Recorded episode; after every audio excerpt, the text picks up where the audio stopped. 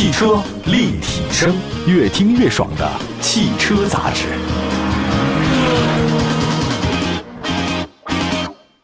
欢迎各位，这里是汽车立体声。今天我们在节目当中跟大家分享一个汽车品牌呢，一个话题吧，就是卡迪拉克。提到凯迪拉克的话，我原来是很喜欢的，可是后来呢，是因为，哎呀，这个确确实实没办法喜欢了。原来车是一个价，开了一段时间之后，卖出又是一个价，而且油耗特别的高。凯拉克这两年在中国的发展的话呢，也是值得说的。我们首先说凯拉克现在给大家印象是什么？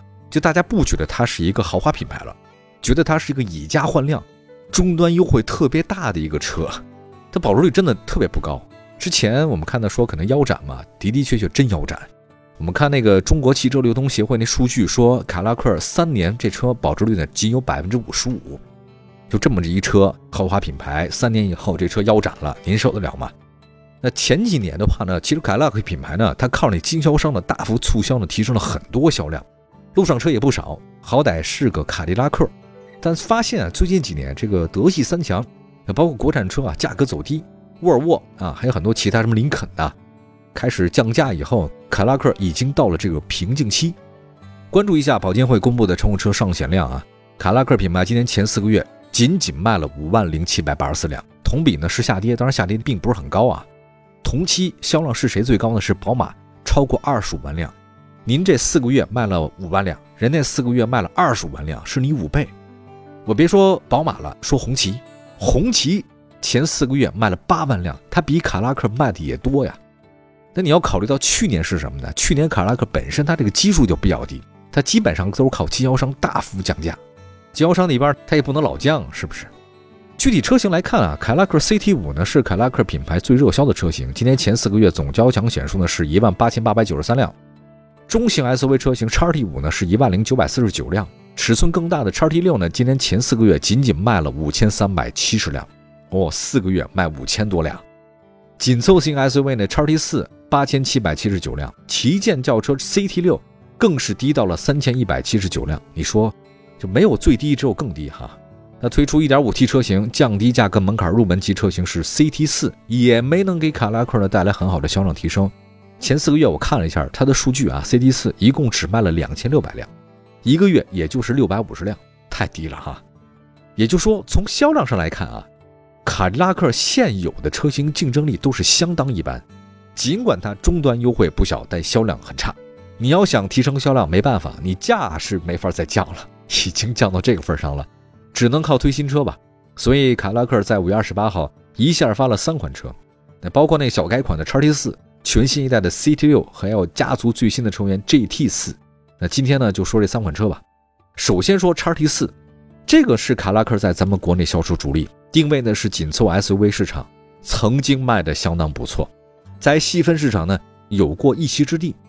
但是后来谁来了呢？这个林肯冒险家来了。一下分走他不少份额。你说这林肯跟凯拉克都是二线豪华品牌，都是紧凑 SUV，而且都是美系车，那大家难免比较一下嘛。那一比的话呢，他就不买凯拉克了，他买冒险家了。数据上来看呢，冒险家呢比那叉 T 四要强啊。前四个月总共交强险数呢是九千多辆，叉 T 四呢是八千多辆，强的也不是太多哈。那么在二零二二年，冒险家总交强险数呢是三万八千辆，叉 T 四呢是三万两千辆。还是比你多六千辆。这次上市的新款叉 T 四呢是小改款，呃，价格区间呢也不算很便宜啊，二十二万九千七到二十七万五千七，只有三款车型。它通过什么呢？就是把那个价格门槛降低啊，通过那一点五 T 降低了。入门呢就是一点五 T 四缸，最大功率一百五十五千瓦，最大扭矩呢两百七十牛米。它二点零 T 那个最大功率就高了，一百七十四千瓦，最大扭矩三百五十牛米，带的都是四十八 V 的轻混，配的是九速自动变速箱。当然了。如果你想在更加运动，驱动方面的话呢，中配的豪华型，你还可以加两万九，就选一个四驱运动套装啊，这个就很有意思了啊。那外观设计方面，新款凯拉克叉 T 四的变化集中在细节，换装了整个的头灯，啊，后包围的话呢有设计。相比老款车型的话呢，新车的尾部呢比较复杂啊。这个车尺寸方面，叉 T 四长四米六，宽呢一米八八，高呢是一米六二，轴距两米七七。内饰方面的话呢，新款凯迪拉克叉 T 四呢是三十三英寸的双联屏，同时搭配三幅式多功能方向盘和电子的换挡机构。配置方面，虽然新款的叉 T 四啊，它通过一点五 T 降低价格门槛，但是整体安全配置确实也提升了，增加了很多东西，比如说标配车道偏离预警、车道保持辅助、主动刹车、前方碰撞预警都给你加上去了。但是它这个车没有自适应巡航，哎，也不是每个车都需要有这个东西啊。从日常使用来看的话呢，二十万九千七入门版可以买，仅仅是搭了一点五 T 发动机，数据上看也还是可以的。另外呢，舒适性、便利性也不太低。根据以往凯拉克的这个打法，大家不要担心啊。我认为现在你还不是太买的时候，未来降到二十万以内，哎，这个您就可以买了。性价比方面，对吧？凯拉克应该会比奥迪 Q3 有点优势，当然凯拉克优势也不是很明显，品牌摆着呢。尤其是三年以后，这车只能五折卖，总觉得还是很心痛啊。那么再来说另外一个吧，凯拉克 GT4。跟叉 T 四一样的 GT 四呢，也是卡拉克面向紧凑 SUV 市场的车啊，也是卡拉克的家族最新车。整体风格，我觉得 GT 四更像是一个跨界车，AKA Cross。这次上市的卡拉克 GT 四呢，一共四款车型，官方售价二十一万九千七到三十万九千七，最低价二十一万九千七，其实也就是二十万出头吧。外观设计方面，卡拉克 GT 四叉 T 四呢区别非常大，它前格栅内部呢是黑色的蜂窝状。前包围呢是贯穿式的通风口，车身侧面呢是当下流行的悬浮式车顶，腰线呢是贯穿式的设计，整体视觉效果的话呢，在于两厢车跟跨界车之间，车尾呢是家族式设计，T 型尾灯是标志性设计。那么车身尺寸方面，GT 四的长四米六，宽呢一米八七，高呢一米五三，轴距两米八，不是很大啊。内饰方面是环抱式游艇设计，双联屏怀挡，各位可以多了解了解怀挡。它其实挺省空间的啊，我还挺喜欢怀挡的。动力方面的话呢，GT 四搭载 1.5T、2.0T 发动机，配的是九速自动变速箱，动力输出呢跟叉 T 四相同。底盘结构方面是前麦弗逊独立，后五连杆独立悬架。1.5T 车型都是两驱版，2.0T 车型配了一个适时四驱。这次上市的 GT 四呢，包括三款 1.5T 啊，一款 2.0T。因为甭管怎么说，这凯拉克好歹是个豪华品牌紧凑 SUV，所以入门级车型它的配置也不低。标配头部气囊、车道偏离预警、车道保持辅助、主动刹车、前方碰撞预警、定速巡航、全景天窗、自适应远近光的 LED 大灯、自动分区空调，不是这个配置还行哈，但它这好像也是没有自适应巡航，我不太了解为什么卡迪不配这个东西啊？因为现在很多自主品牌也配了。如果是长途自驾游的朋友呢，我们建议大家买二十五万四千七的二五 T 豪华型，这个多了很多东西，多了像什么辅助灯啊、环境氛围灯啊、倒车影像啊、电动后备箱。方向盘加热、自动防眩目后视镜等等，配置水平增加了不少，但是价格也高了不少。那如果是选择另外两款高配车型的话呢，还可以获得 HUD 抬头显示、手机无线充，但是这个价格也会更贵一些。说回来吧，从国内 SUV 市场来看，轿跑 SUV 啊，大多呢卖的都不好，就可能国人不认。咱们传统 SUV 还是很有市场的，但是你轿跑 SUV 的，你是轿车呢，还是跑车，或者还是 SUV 呢？您都不像，所以国内卖这玩意儿吧，卖的一般。